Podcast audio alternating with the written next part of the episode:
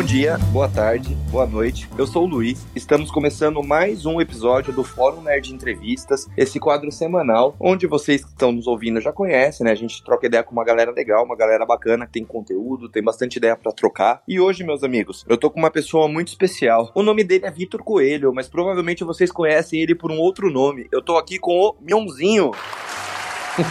e aí, e aí, beleza, Luiz? E aí, Mionzinho, obrigado por aceitar o nosso convite. Seja bem-vindo. Espero que, que você goste de trocar uma ideia com a gente e vai ser bem legal esse bate-papo. Eu que agradeço aí. Eu só não sei como é que funciona essa parada de podcast, porque é capaz da galera achar que é mentira, né? Porque se não me vê vídeo e voz ao mesmo tempo, é capaz de gente não acreditar que essa é minha voz mesmo, né? é, é verdade, né? Mas, ó, fiquem tranquilo que o Fórum Nerd tem credibilidade. A gente vai colocar uma foto do Mionzinho lá, todo mundo vai. A gente não tá Boa. tá com fake aqui, não, hein? Fiquem, fiquem tranquilos, pessoal. pessoal, só antes de começar, lembrando a todos vocês, né? Acesse o nosso site www.forumnerd.com. Lembrando que o O é com acento agudo. Siga a gente lá no Instagram, arroba Fórum Nerd. Siga a gente no Twitter, arroba Nerd Fórum. E vamos começar aqui, trocando uma ideia com o Mionzinho. Mionzinho, como que foi ali bem no começo é, da sua carreira, bem no começo, assim, quando você teve bastante exposição, você de fato ficou famoso, que você iniciou ali na MTV, seja no Cover Nation, no Descarga MTV, os seus primeiros trabalhos, né? Um pouquinho antes de entrar, e como surgiu essa oportunidade de entrar na MTV na época? Putz, cara, foi assim, completamente rolê aleatório. Eu era estagiário numa agência de publicidade, eu sou formado em publicidade, né? Ainda tava na faculdade, e aí a namorada de um amigo meu da faculdade trabalhava na MTV E aí, em janeiro de 2005, ela me ligou e falou assim: Cara, é, o Mion voltou pra MTV, é, ele vai fazer um programa onde é tudo covers, é uma batalha de duas bandas covers, vai chamar Cover Nation. E eles estavam atrás de um cover do Mion. O Mion pediu alguém para ser assistente de palco dele que fosse parecido com ele. Aí eu mostrei suas fotos, né? Porque ele era o Orkut. E a galera pirou aqui: Você não quer vir aqui fazer uns testes? Aí eu falei assim: Mas puta, eu não sou ator, nunca trabalhei em televisão, né? Nunca fiz nada, assim. Eu falei, ah, não, mas não dá nada, ué. Vem aí, vê, vê o que vai ser. E aí acabou que eu fui na doideira mesmo, sempre fui o cara meio doido da cabeça, já era fã do Mion, do Piores, já pirava no Mion. Uhum. E acabou que eu fiquei, cara. Aí em 2005 começou em março o Convernation e aí a, acabou que a gente ficou até dois, final de 2009 na MTV, né? A gente fez vários programas lá. Teve o depois do cover a gente fez o Multiomate, depois do Multiomate a gente fez o Descarga, e em paralelo tinha o Quinta Categoria junto com os Barbichas, tinha um monte de coisa. Pô, que legal. Eu, eu, né, que sou dos anos 90, eu cresci, né? Minha adolescência foi basicamente marcada pela MTV, né? Então poder conversar com você é muito legal, né? Sempre, sempre, sempre é, MTV ali. Falei, pô, quero, preciso trocar uma ideia com esses caras, né? E hoje conversar com você é muito legal. E, cara, o trabalho na MTV, como que foi, assim, por exemplo? Ele era. Você comentou que você era que você, você era formado ou você ainda estava estudando na época publicidade? Não, eu estava estudando ainda publicidade. Uhum. É, na verdade, o curso é comunicação social, né? Voltado para publicidade. Uhum. E aí, por causa disso, depois eu consegui um estágio na MTV também, mas aí eu já era o Mionzinho no cover. E que nem você, eu sempre fui fã pra caramba da MTV, conhecia clipe pra caramba, eu ficava o dia inteiro. Essa galera que, que já nasceu na época do YouTube aí, não, não deve entender muito isso, mas nós, antes de YouTube, era a MTV que fazia essa função, né? Eu, a gente fazia fazia trabalho de escola, fazia um monte de coisa ouvindo a televisão na MTV. Eu, eu sempre fui mega fã, eu fiquei feliz demais de trabalhar lá. E a MTV foi uma escola, assim, absurda para tudo, porque como todo mundo tinha que se virar sem dinheiro, sem estrutura e, entregar o que as grandes emissoras conseguiam, cara, a gente aprendia de tudo lá dentro. Eu aprendi a editar, aprendi a fazer luz, só não aprendi a fazer áudio, o resto eu fazia tudo na, na MTV. Assim. Bacana. E essa ideia, Mionzinho, de você ser né, semelhante do Cover Nation, um cover do Mion, mas você não falar ele sempre foi uma ideia original ali do Mion, da MTV. É, o, tem alguma coisa ali que foi um toque seu, que você imprimiu? Como que funcionou essa construção, né, do personagem Mionzinho? Foi toda uma ideia do Mion, da MTV? Você deu os seus pitacos? Como que surgiu? E eu lembro que, cara, eu dava muita risada assim, quando eu via piores clipes do mundo com as suas poses, com, com as suas caras e bolsas. Cara, era, era muito engraçado, assim. E, e eu, eu acho muito legal que você é muito expressivo, né? É, então, na verdade, é, não foi nem no comendo no descarga. É, desculpa, desculpa, Os perdão. piores era o Sidão. Mas essa história de não falar foi, na real, sem querer. Porque se você olhar os primeiros programas do Cover Nation, eu até tinha um microfone ali num pedestal do lado da. Eu ficava do lado de uma calculadora gigante ali, fazendo as contas da, da pontuação da banda, das bandas, e tinha um microfone ali. Só que, como eu não tinha experiência com televisão, nem com teatro, nem nada, eu até falei pros caras, falei, meu, até beleza, deixa o microfone aí, mas até eu entender o que eu tô fazendo aqui, você acha que moral eu tenho pra catar um microfone, sair falando, interromper o Mion, falar com o Mion? Deixa quieto, se eu sentir que precisa do microfone um dia, eu falo, mas se não. E aí acabou que, meu, a galera chorava de rir, né? É, principalmente quando eu ficava atrás do Mion, imitando ele, porque eu conseguia ver ele pela televisãozinha que ficava embaixo da câmera, eu sabia mais ou menos os gestos que ele ia fazer, e ao mesmo tempo eu tava lendo o TP junto com ele ali, né, na frente da câmera, então eu sabia até o que ele ia falar. E ali começou essa história de, de, de dublar ele, de começar a imitar ele, e, e dali pra frente, o Mion teve uma responsabilidade muito grande nisso, de me ajudar a desenvolver o personagem. Tanto que depois ali, até na Record, o Mionzinho virou um personagem completamente distinto do Mion, né? Não tinha mais essa coisa de ficar atrás dele, imitando ele o tempo todo. É, acabou ganhando uma vida própria, assim, mas isso foi trabalho de anos. É, depois que eu me formei na, na faculdade, eu fui estudar teatro, porque eu pensava que acabando o Cover Nation, o personagem ia acabar. Não faria sentido o Mion continuar tendo um cover em outros programas. E o Mion falou para mim, não, pô, que isso, nós estamos juntos, né? O ano que vem vai ter um outro programa aí, eu já falei que você tá junto, que depois foi virar o Multiomate. Aí eu pensei, pô, eu preciso estudar então, né? Agora que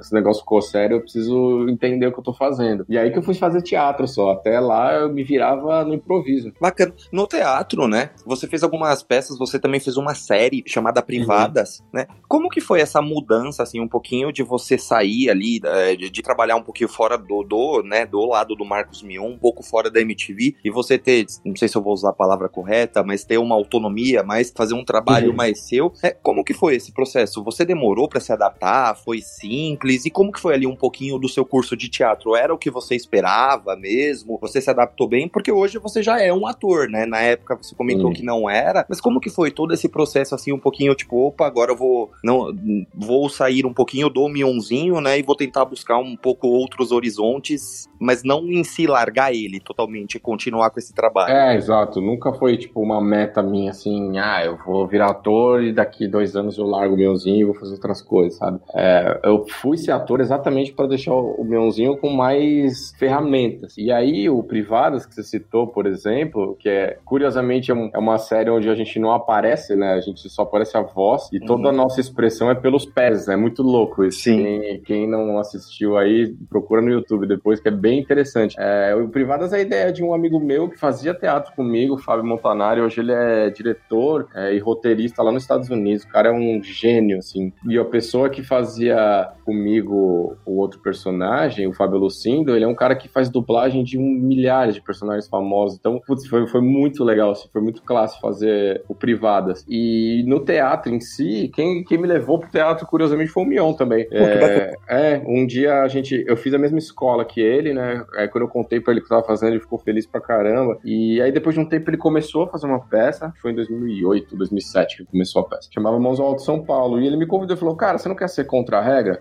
Porque você tá estudando teatro, você já vê como é que funciona uma grande peça e tal. Foi, é tipo um estágio, né? Uhum. É, o contra a regra, ele é aquela, aquela pessoa que entra em cena pra pegar objeto, pra tirar objeto, pra ajudar a mudar a cena, ajudar, é, enfim. E aí eu acabei ficando de contra a regra da peça, de ficar ali na coxia, vendo a peça todo final de semana, você acaba decorando as falas de todo mundo. É, e aí, automaticamente, eu virei um, um stand-in, que a gente chama, que é aquele cara stand-by. Se algum ator falta, a pessoa completa ele, faz o personagem dele. E como uhum. eu sabia a fala de todo mundo, eu, eu virei esse stand-in. E depois de um tempo, o Mion saiu da peça, eu acabei assumindo o personagem dele, mas foi um tempo curto. Depois é, teve um outro ator que fez no lugar dele, mas, cara, foi experiência assim, genial. Ficar do lado de Ari França, é, da, da própria Regiane Alves, de muito ator bom, sabe? A, putz, a uma música, a Bruxa Morgana, esqueci o nome da Rose Campos, fazer peça com a Rose Campos também era uma, uma baita referência, foi demais para mim. Legal. E, Miozinho, uma dúvida, como foi também o Mion que te levou? O relacionamento de vocês, assim, é, eu nunca conheci, nunca conversei com o Mion, mas desde a época da MTV, hoje, no Legendários, hoje ele apresentando a Fazenda, eu tenho a sensação de que, assim, ele me aparenta ser um cara extremamente simpático e, e gente boa, né? Ele realmente é, a sua relação com ele, vocês, não sei se vocês são na época, vocês se tornaram amigos ou era mais uma coisa profissional mesmo? Ah, cara, não, ele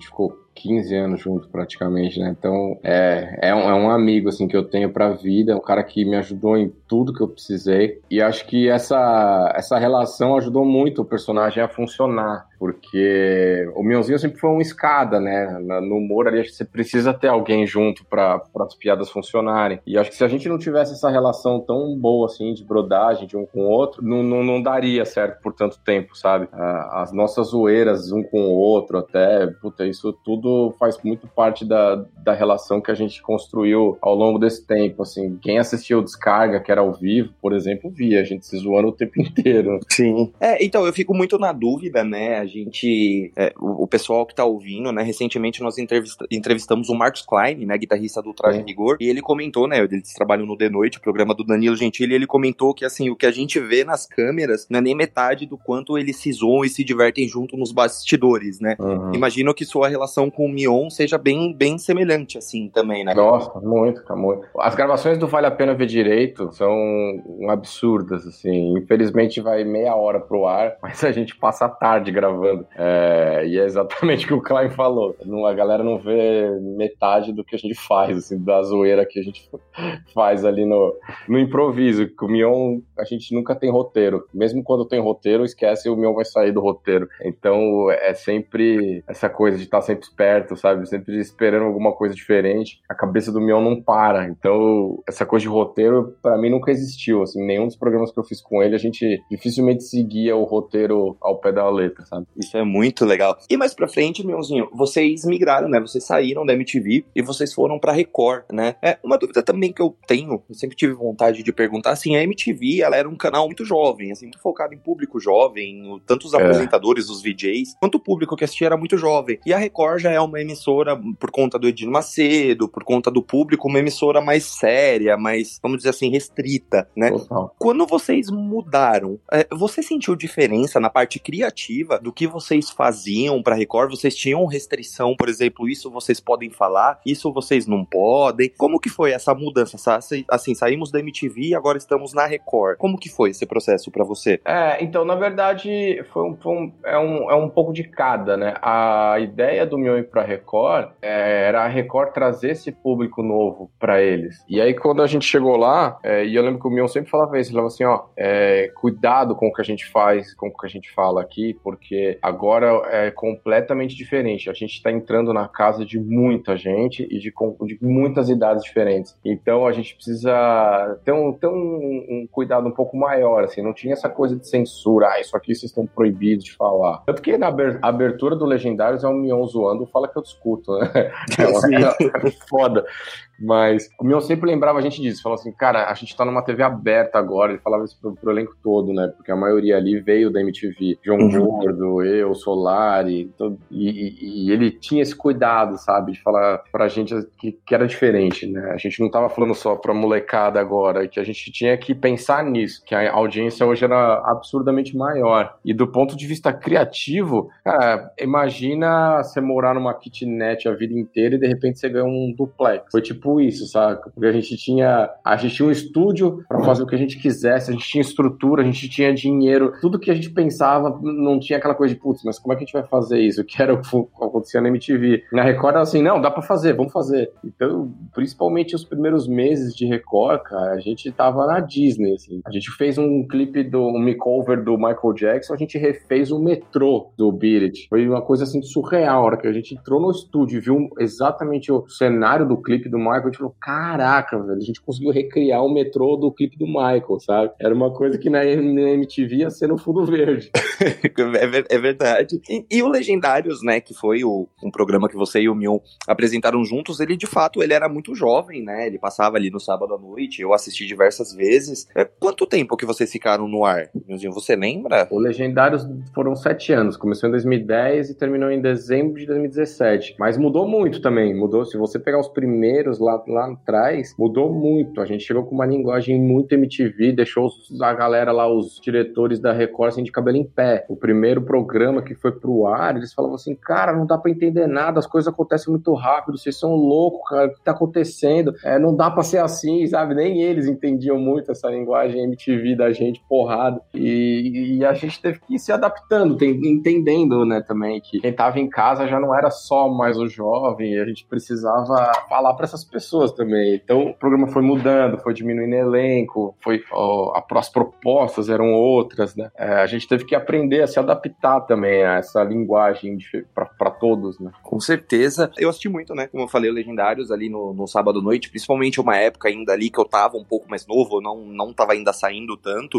e tanto você e o meu, você se divertiu muito ali meu sábado à noite, né? E, meuzinho, recentemente, assim, pós-legendário, pós-2017, é, o que que você o que que você tem feito? Você, você ainda continua fazendo peças? Você... Quais os trabalhos mais recentes? E se você puder contar também, se não for nenhum spoiler, nenhuma surpresa, o que que a gente pode ver, assim, do Mionzinho 2021, 2022? Quais são os uhum. projetos que você tem trabalhado e que você pensa, né? Se pudesse, não for nenhuma surpresa, contar pra gente uhum. futuro. É, não, assim, depois que acabou o Legendários, eu sempre tive vontade de, de fazer alguma coisa no teatro, a, a um personagem mudo também. Eu queria mostrar é, a quantidade de coisas que dá para se fazer sem falar. Não, é, e, e, que é realmente, a gente não pensa nisso, mas 90% da nossa linguagem é não verbal, é só com o corpo. É um absurdo, mas a gente só fala 10% da nossa linguagem. É, é muito doido saber disso, porque a gente acha que a gente fala o tempo todo e na verdade a gente se expressa muito mais com o corpo, né? Uhum. E aí eu resolvi fazer a loucura de ser produtor e ator da, de uma peça minha, que eu não faço isso nunca mais, cara, que é muito pauleira, é muito punk, é muita coisa para resolver. É, mas saiu, chamava Desigual, era uma peça para adolescentes sobre um cara que não se encontrava no mundo é, e todo mundo queria decidir para ele o que ele faria da vida, o que ele vestia, como ele andava, sabe? E no uhum. final das contas as pessoas descobrem que ele era o único cara que estava certo de seguir do jeito que ele queria e não se preocupar com mais nada. Assim. Foi bem legal, é, mas acabou durando pouco. E aí eu voltei para as empresas da minha família. Né? A gente trabalha com papel de parede, meu, começou com meu pai, a empresa tem 41 anos e eu sempre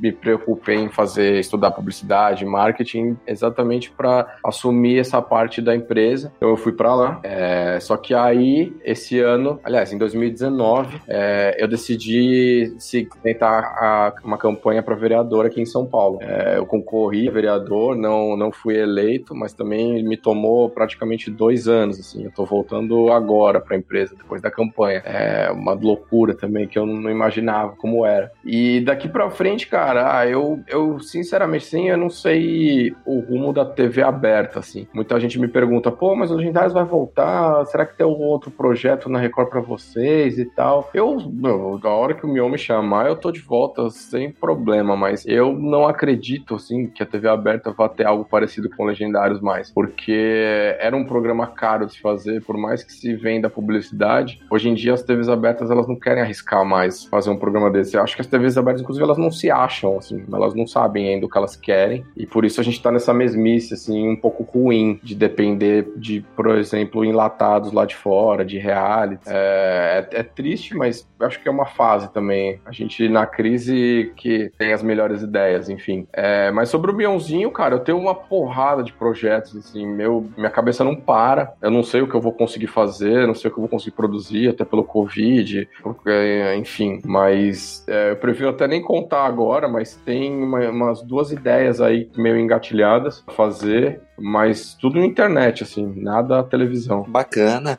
É, Meuzinho, você comentou da, da sua campanha política, né? Que você ficou uhum. aí dois anos praticamente nessa, né? Você se candidatou pelo Partido Novo. Você sempre foi um cara que acompanhou política? Você, você, você sempre gostou? Ou foi uma coisa? Eu pergunto isso porque, por exemplo, quando eu era moleque, eu não ligava pra política, eu não me interessava de jeito nenhum e tal. E é, depois, normal. quando eu fui, fui envelhecendo, que eu fui começando a me interessar, começando a pesquisar. E como que foi com você? É, foi exatamente assim? E a sua ideia do novo, de ser um partido, e uma coisa que eu acho muito legal do novo é, além de não ter fundos, né, de não ter o fundo que banca é, a campanha dos candidatos, o que eu acho isso muito foda, uhum. é um partido, além do nome novo, né, ele é um partido recente, ele é um partido que concorreu às primeiras eleições há quatro anos atrás, né, em 2016. É, como que foi esse processo? Você sempre quis se candidatar pelo Novo? O Novo era um partido, o Novo foi o que você tinha maior oportunidade e como que você, a, a sua vontade de ingressar na política, ela veio, você sentiu que a maturidade era agora, você sempre tinha? Como que foi todo esse processo do Mionzinho sair um pouco, né,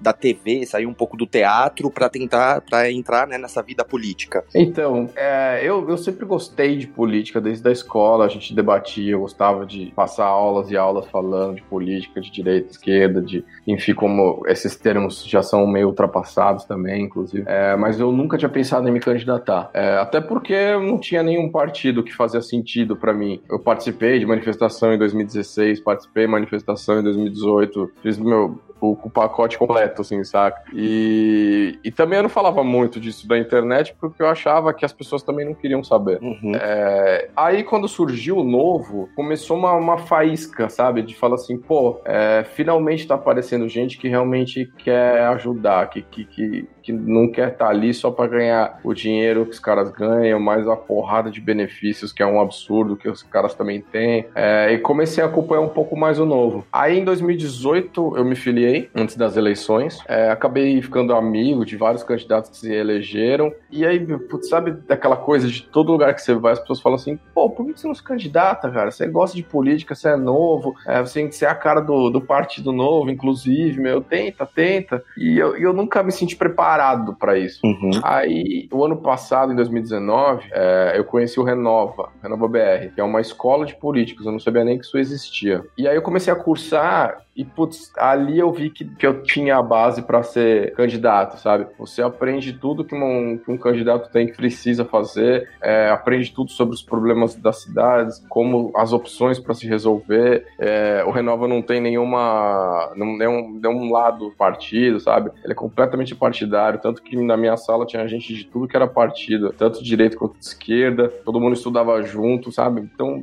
pô, aí quando eu terminei o Renova, eu falei, não, acho que agora dá. E aí comecei o processo seletivo do novo, né? Que você falou que o novo não usa fundão, mas putz, o novo tem uma porrada de coisas. Você tem que fazer processo seletivo para ser candidato. É, tem que é abrir... bem semelhante a uma empresa mesmo, né? É, é, é, porque é fundado por, por empreendedores, né? Por empresários. Então a gente tem essa mentalidade, assim, e de abrir mão de benefícios se, se for eleito, enfim, de não usar dinheiro público em campanha e tal. E aí eu achei que, pô, eu tava preparado para concorrer, nunca tinha concorrido e sei lá, esse ano achei que a eleição foi um pouco estranha, mas também o, o, os tempos que a gente vive hoje são muito estranhos, né? Então não, não tinha como ser diferente. Acho que se não tivesse o Covid, o novo teria ido com completamente diferente, assim. Ah, com certeza, porque eu imagino que para você, você conhecer mais a conhecer mais a cidade, você ir em mais lugares com a pandemia, isso te atrapalha muito, né? Pela Nossa, questão demais. da aglomeração, pela questão até mesmo às vezes de acesso, de você poder ir mesmo. Às vezes você até quer em tal lugar, mas você não tem essa autorização, você tem meio que essa restrição, tanto tanto de saúde quanto de poder ou não poder mesmo. Então, realmente é, é o ano e a eleição, tudo foi meio bagunçado, meio corrido assim, meio estranho, né, para falar a verdade. Total. Muita gente acho que nem votou por causa do Covid, não quis sair de casa, teve um número de abstenção absurdo, foi 1 milhão e 600 mil pessoas que se abstiveram de votar, sabe?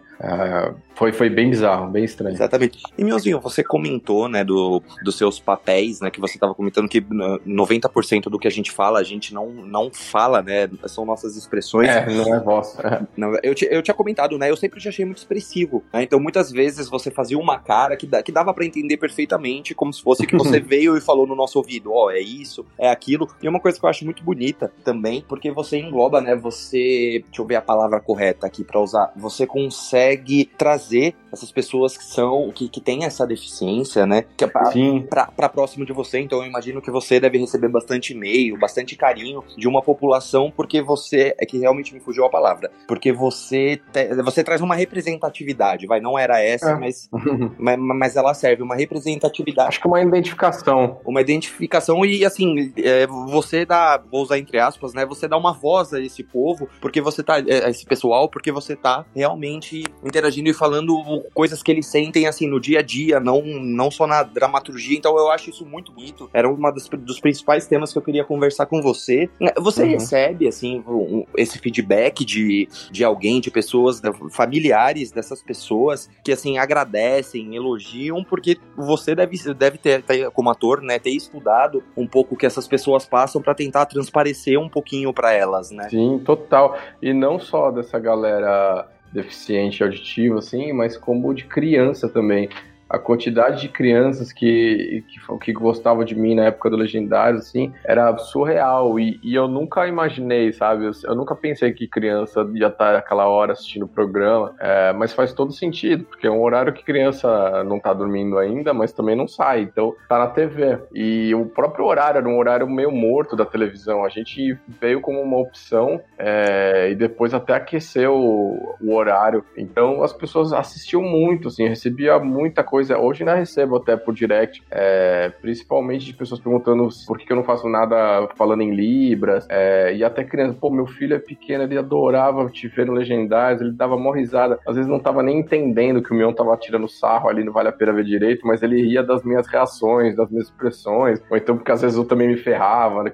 o Mionzinho sempre teve essa coisa meio coiote do Papaléguas, de ferrar no final, então, cara, trouxe muito esse público para mim, muito. Depois o Hulk Magrelo também também, curiosamente, trouxe essa galera. Era a gente que, que puxava esse pessoal, essa, essa criançada e um pouco dessa galera deficiente auditiva. Pô, isso de verdade é muito bonito, né? Ainda mais hoje em dia, que a gente tem bem as, mais acesso, né, às informações, a gente por as, pelas redes sociais estarem, não só de hoje, mas muito tempo em alta, a gente consegue ouvir, ouvir, ler relatos deles, essas coisas. Então eu acho muito bacana que você tem esse tipo de iniciativa. E, meu ouvinho, aqui, né, você, você é um ator, a gente é um fórum nerd, né? Então, uhum. Então, a gente cobre muita coisa. O que você de nerd, Mionzinho, lá no fundo do seu coraçãozinho nerd, você gosta? Você assiste bastante, eu imagino que sim, né? Qual tipo de filme, de série, de jogos, videogame? Porque eu sigo você nas redes sociais e eu vejo que vira e mexe você tá jogando, né?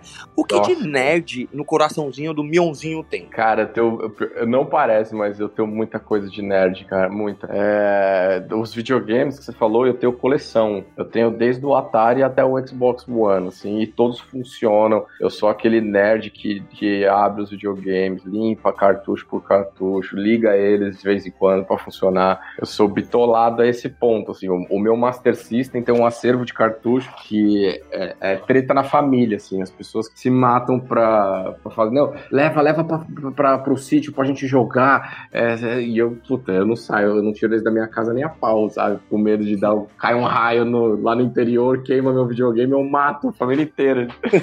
eu não saio de casa, assim, e vira uma guerra. O videogame é o principal, mas, puta, anime também eu piro, cara. Eu sempre, eu cresci assistindo Dragon Ball, Cavaleiro do Zodíaco, até os mais velhos lá de Jiraiya, Changeman, todos esses bonecos eu tenho, essa coleção de bonecos na minha, nas minhas prateleiras. É, seriado, é, os mais nerds eu não chego a gostar muito, tipo, é, aqueles, os filmes, por exemplo, Star Wars, Star Trek, esses seriados eu não gosto tanto. Uhum. Mas série, putz, sério, o Big Bang Theory é sensacional, assim, fala muitas coisas tipo, desse universo. É, o que mais? Se eu lembrar outra, eu, eu te falo, mas acho que basicamente é isso, assim. É, série, série mesmo, eu, eu gosto de assistir de tudo, sabe? Eu não fico só nessa coisa. Eu assisto desde Boys é, até o Naruto, sabe? Outro dia até tava falando com a minha namorada que, poxa, não tem Yu Yu Hakusho no Netflix, vou pedir pros caras pôr, porque eu tenho uma saudade. Puta, é verdade. Eu já cheguei a mandar, acho que é tweet, um tweet pro, pros caras colocarem, mas eu acho que eles meio que me ignoraram, assim.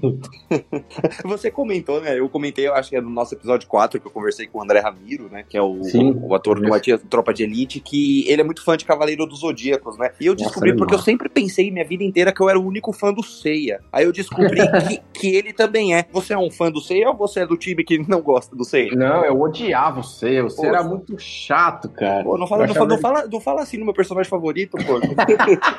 Você era muito chorão, velho. Pior que ele era só o Shiryu, que passava a semana inteira morrendo e só, só na sexta-feira que ele ficava bom de novo. Sim. Eu, não, o meu favorito era o Yoga, sempre. O Yoga é foda. O Yoga e, foda. E eu tinha uma raiva, porque o Yoga foi o único dos Cavaleiros de Bronze que eu não consegui comprar dos bonequinhos. Aí hoje eu vejo lá tipo, na Toy Show, que é de um amigo meu, ele posta um, umas vezes uns negócios que eu falo, cara, que vontade que eu tenho de torrar dinheiro. Eu, ainda bem que eu me controlo, senão eu comprava tudo de novo. Eu, sou de Sagitário, então eu pirava no Yoga e no Aiolos de Sagitário. Eu queria porque eu queria sempre ter os dois, sabe? O Aiolos eu consegui, mas o Yoga eu nunca consegui ter. Era muito difícil de, de, dar, de comprar ele. O primeiro bonequinho que eu lembro de ter, curiosamente, foi do Seiya. Você vê assim, o Seiya tá, tá interligado na minha vida ali desde sempre. Eu lembro que eu assistia Cavaleiros com meu pai e toda vez que eu falava do Seiya, meu pai me olhava assim, meu canto de olho bagulho, tipo, parece retardado, moleque. Tem um monte bom aí, você gosta do Ceia, pô.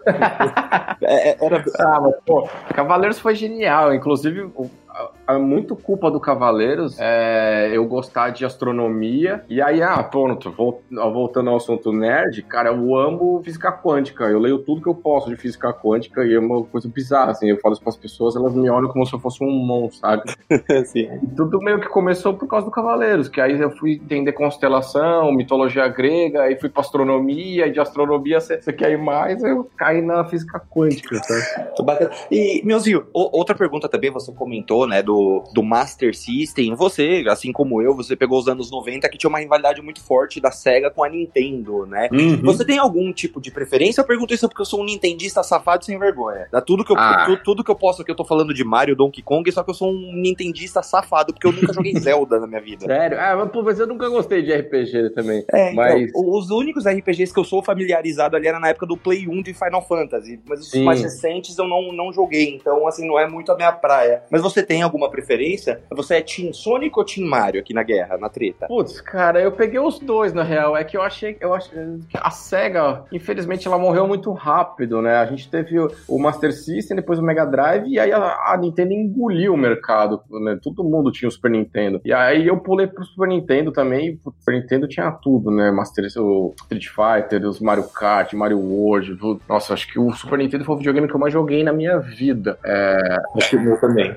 Se eu tiver que colocar assim na, na balança, eu, eu devo ser Team Mario porque eu joguei muito mais Super Nintendo na minha vida do que o Master System e o Sonic. Mas, pô, o Sonic, Altered Beast, tinham uns jogos também sensacionais de, de Master e Mega.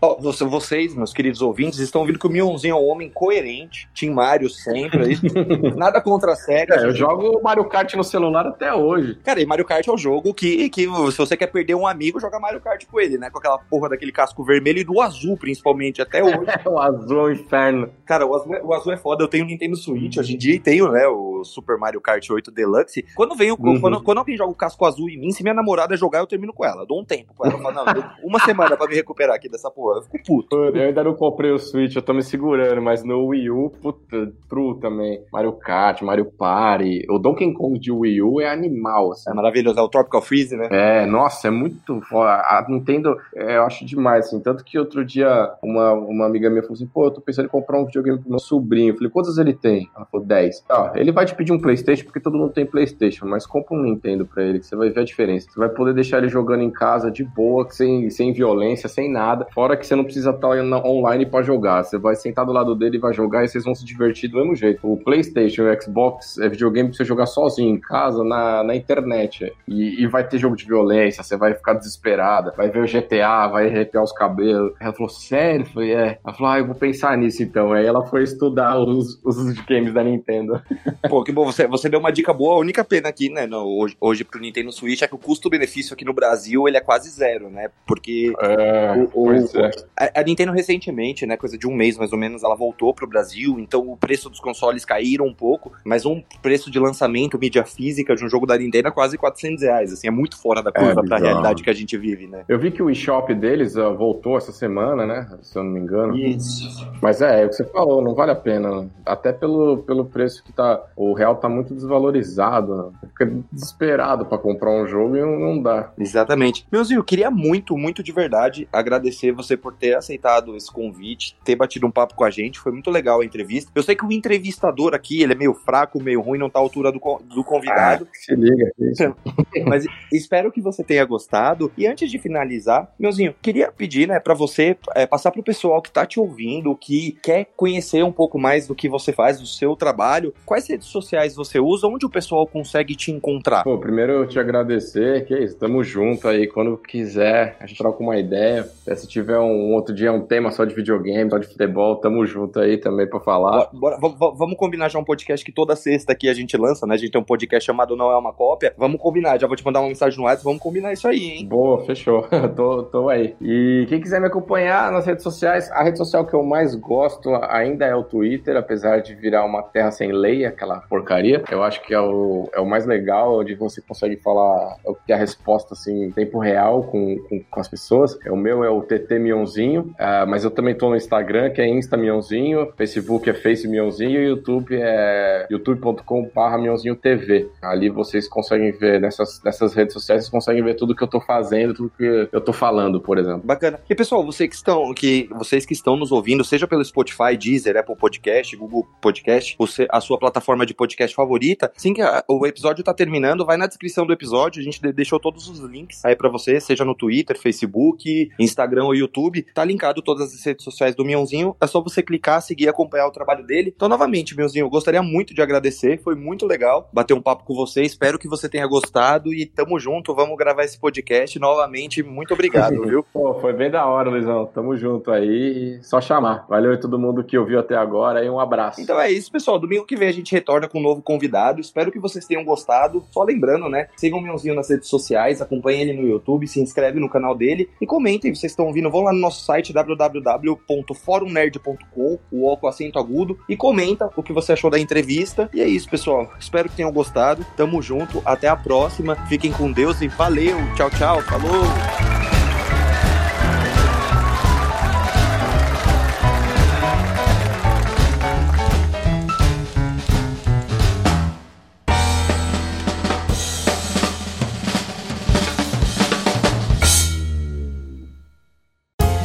Podcast foi editado por Léo Oliveira.